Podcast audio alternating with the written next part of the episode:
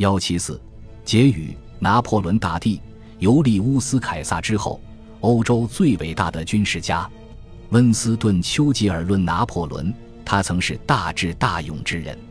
拿破仑论尤利乌斯·凯撒，邪恶精神。我的论点是：战争构造上佳历史，但和平独来乏味。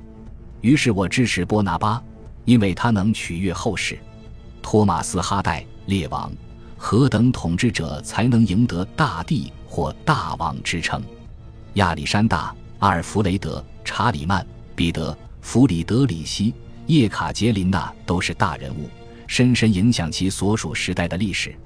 然而，我们不费什么功夫就能想到影响同样深远、成就同样显赫的另一群人，如红胡子弗里德里希、英国国王亨利二世与女王伊丽莎白一世。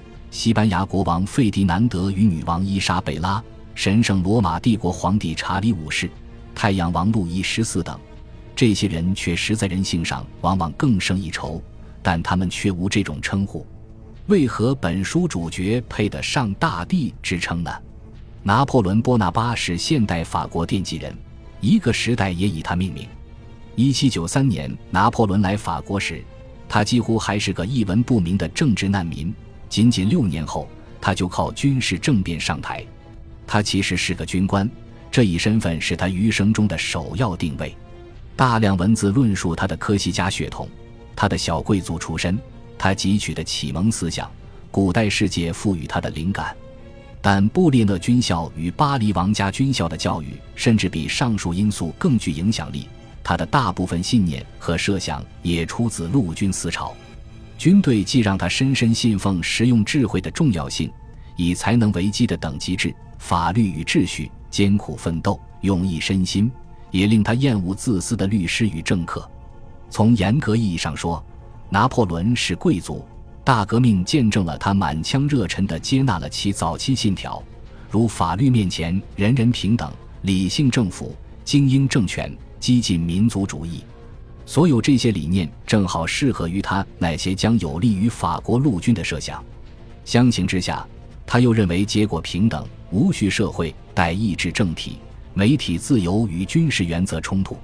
曾有短短一阵，他拥护雅各宾主义，即便在那时，他也不提倡平等主义。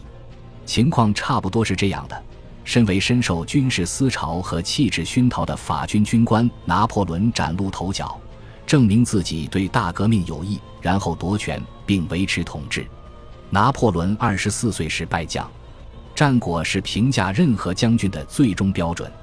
拿破仑的征服以失败告终，最后他沦为屈辱的阶下囚。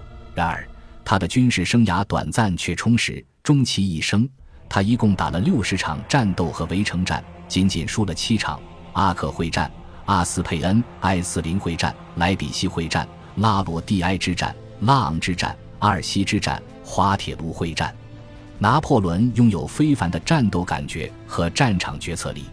他的六十片疆场中，我去过五十三处。当我走过战场时，他对地形的直觉，他判断距离和选择战场的精准度，他的时机感常常令我震惊。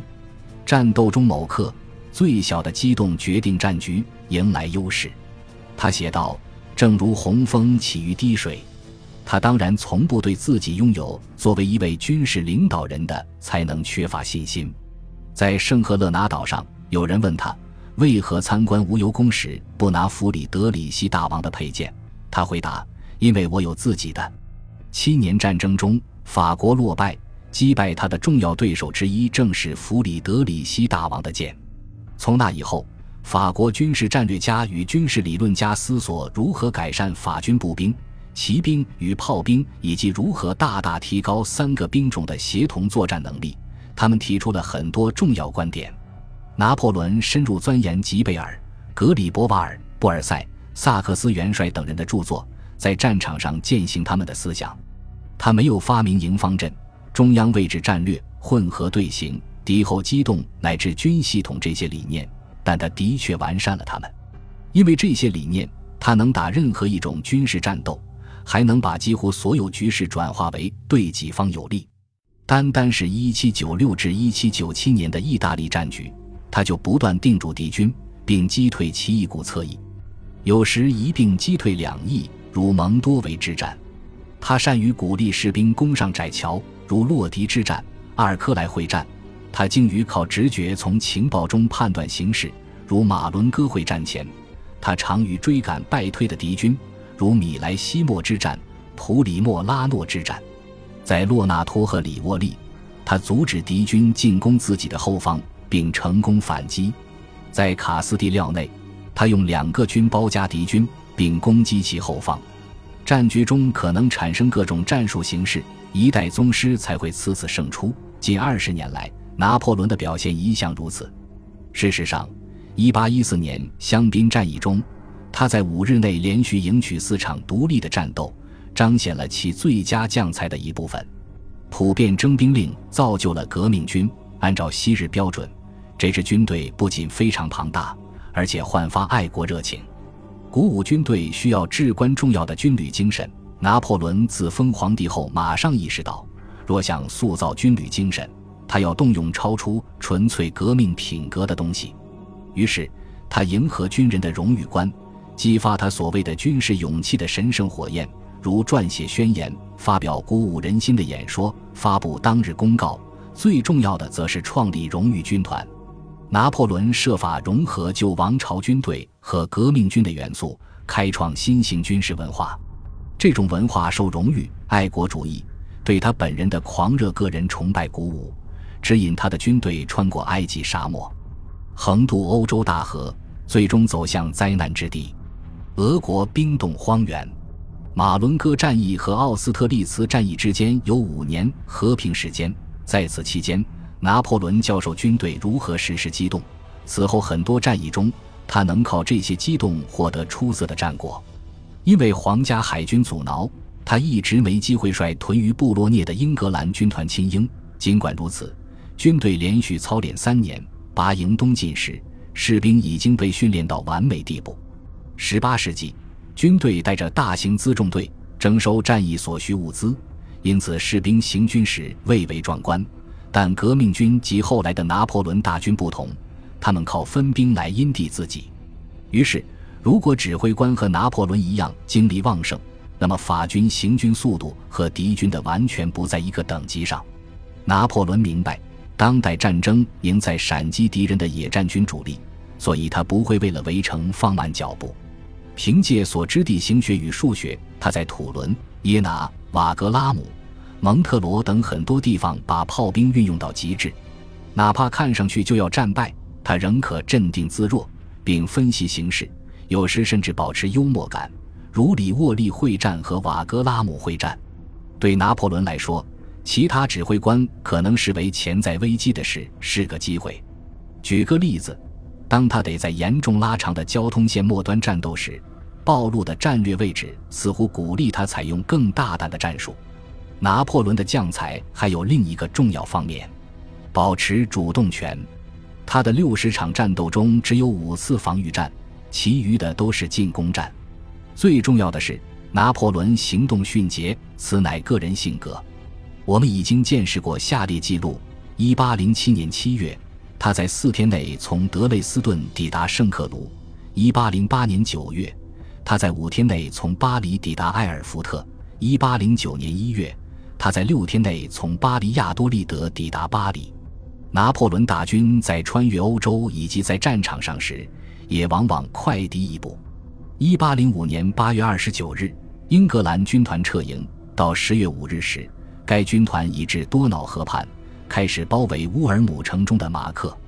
二十天行军中，苏尔特军走了四百英里，达武军不曾停留一整天，走了三百七十英里。两军到达时。没有一人因开小差或患病脱队。行动，行动，速度！一八零九年四月，拿破仑致信马瑟纳，这是他最典型的指挥方式。只有兵力太多导致他不能亲自监督每个方面时，军队才变得臃肿笨重，无法实施为他带来早年胜绩的大规模包围机动。拿破仑也没意识到敌人已从他身上学习良多。卡尔大公。巴克莱德托利、冯沙恩霍斯特分别在奥地利、俄国、普鲁士主持深层次军事改革，他们既向拿破仑与其作战方式致敬。也对他构成威胁。等他醒悟时，已然太迟。一八一二年，欧洲所有军队都采用拿破仑的军系统，他们效仿此前赋予拿破仑大军优势的革新举措，有时甚至加以改进。海洋是另一个关键领域。就此而言，拿破仑的问题在于他几乎一无所知。尽管他出生在海港，但他从没弄懂海军机动，甚至在特拉法尔加海战之后。他还相信能建立入侵舰队，有朝一日羞辱英国。结果他把太多太多财力、人力、物力砸进注定一败涂地的事业。然而，他的确是陆军天才。